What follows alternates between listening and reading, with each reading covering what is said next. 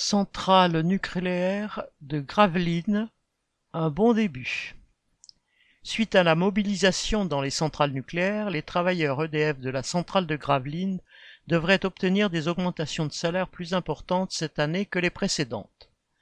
Selon les syndicats, si on additionne ce qui a été obtenu il y a deux semaines pour l'ensemble des travailleurs des industries électriques et gazières, les IEG, et ce qui vient d'être obtenu suite aux mobilisations de ces derniers jours, pour les salariés EDF des centrales, cela ferait entre 120 et 150 euros en plus sur la fiche de paye du mois de janvier 2023 pour les salaires les plus bas.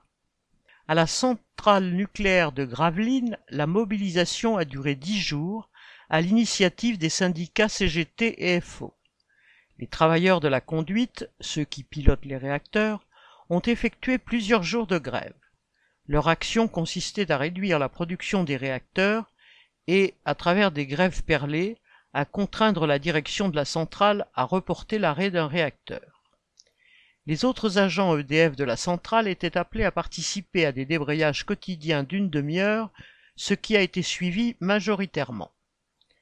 Dans un contexte où de nombreux réacteurs en France sont à l'arrêt pour de gros problèmes techniques, cela compromettait les plans de redémarrage de cet hiver pour faire face au pic de consommation. Les travailleurs de la centrale avaient donc des moyens de pression importants face à leur direction et au gouvernement. Mais c'est probablement la grève dans les raffineries qui a dû peser dans la balance pour que la direction d'EDF cède aussi rapidement de telles augmentations de salaire par crainte de la contagion à d'autres entreprises. Les travailleurs d'une entreprise sous-traitante, fiduciale, se sont d'ailleurs saisis du contexte pour entrer en grève. Après une semaine de grève, ils ont obtenu des augmentations de 90 euros par mois. Cette mobilisation pour les salaires, dans la brèche ouverte par les travailleurs des raffineries, fait discuter dans bien des entreprises sous-traitantes de la centrale. Ce n'est peut-être qu'un début. Correspondant Hello.